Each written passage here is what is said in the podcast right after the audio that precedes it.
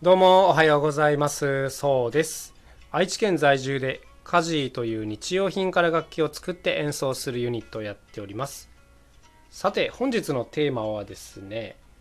鬼畜すぎるドラム練習台を作っているというこんな謎のテーマでいってみようかなと思います。あのやっぱりですね今人に会いに行くっていうのがすごい大事だなと思っててあの気になった人にはねできるだけ会いに行こうと思ってるんですねでちょうどもうすぐ僕あの熊本に行くんです。すごい気になってる人がいてでその人ツイッターで知り合ったんですけど、まあ、ちょいちょいなんか絡むようになってこの人めっちゃ面白いなと思って一回会いたいなと思って今度名古屋から熊本までね、まあ、日帰りなんでそんな時間は取れないんですけども会いに行こうかなというそんな次第なんです。でまあ普段ね演奏動画とかたくさん出されてる方なんでまあ映像で一緒になんかやってみようかっていうことにはなってまあもちろんそういったものの準備をしてるんですけどもまあまあもうちょっとなんかせっかく会うんだったらなんかやれないかなと思っててでまあこれでいわばコラボなんですけども、まあ、せっかくやるならねあのお互いのいいところがこう噛み合ったものができるといいなと思っててまあもちろんその演奏するものはそのうちの一つなんですけど、まあえー、と特定の曲をそれぞれの楽器で演奏するというこんな感じなんですがなんかもうちょっとないかなと思ってて。でその方ね何を演奏する人かっていうとマーチングドラムなんですよ。マーチングドラムってご存知ですかね。あの体の前にこう太鼓ぶら下げて。で一般的なイメージとしてはね大勢の人でこう行進とかしながらフォーメーションを組んで演奏するっていう、まあ、そういう感じのイメージなんですけども。その方ちょっと変わっててあのフリースタイルドラムというふうに本人は言ってるんですけど結構ね一人でこういろんなスティックトリックまあスティックをすごい回しながらとかめちゃくちゃこうトリッキーな技をやりながら演奏するっていう方向にもう結構特化してる人であのすごいんですよ本当に。あのそもそも演奏技術がめちゃくちゃ高いんですけどあのそれに加えてそのショーアップというかね見た目的なこうパフォーマンスがものすごくてまあそれでねとても人気が出てる人でもあるんですけどまああとそもそも、まあ、人として結構いい結構って言っちゃ失礼だな。あのすごい面白い人なんであのー、まあ、そんな方なんですけども。でこの人にねまあ、せっかくだったらやっぱ僕自分で楽器作ってるんでなんか叩いてもらいたいなって思ったんですよ。でもなんかあんまりこうマーチング系要するに一つのものをずっと叩きまくるっていうのでなんか自分の作ったものでいい楽器が思い浮かばなくてそうこうしてるうちにもうすぐ会う日になっちゃうなと思ってたんですけどもあの実はですね昨日すごくいいものを思いついたんですね。うん、でもはやあの楽器じゃなくてあの練習台なんですけども、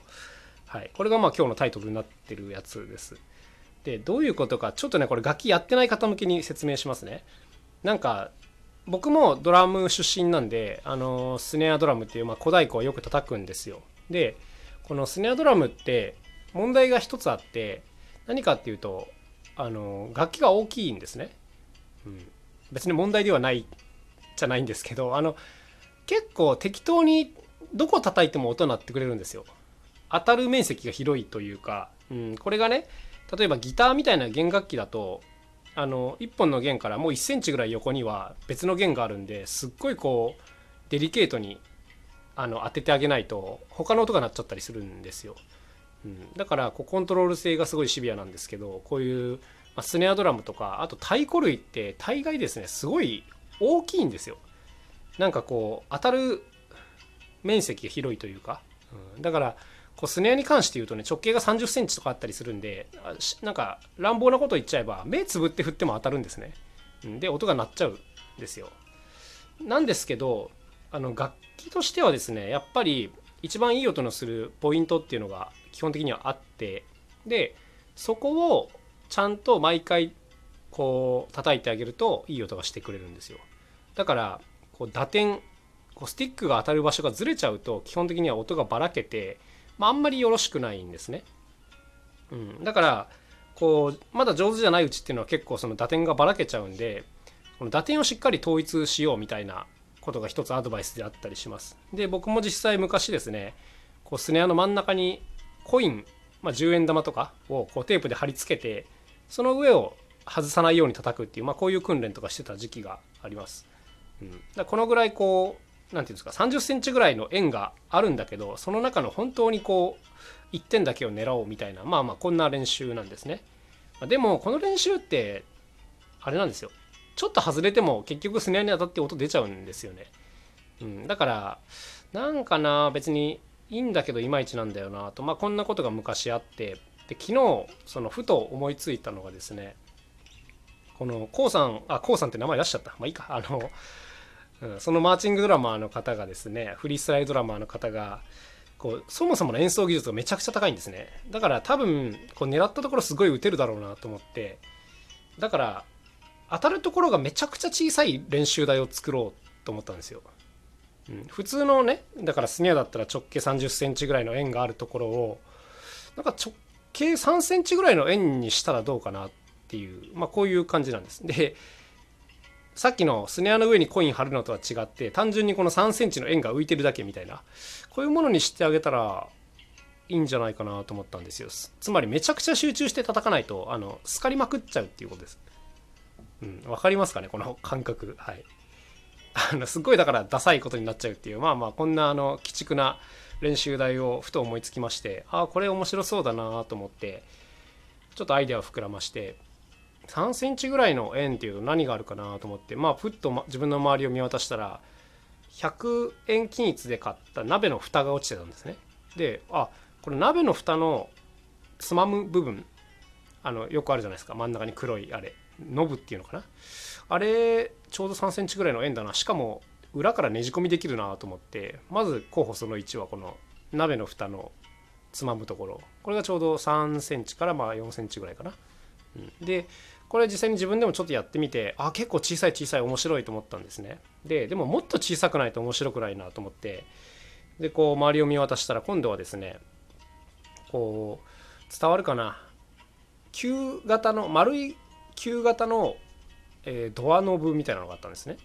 うん、これもまた軽くつまむみたいなドアノブなんですけどもこれがね直径2.6センチぐらいの球なんですよ。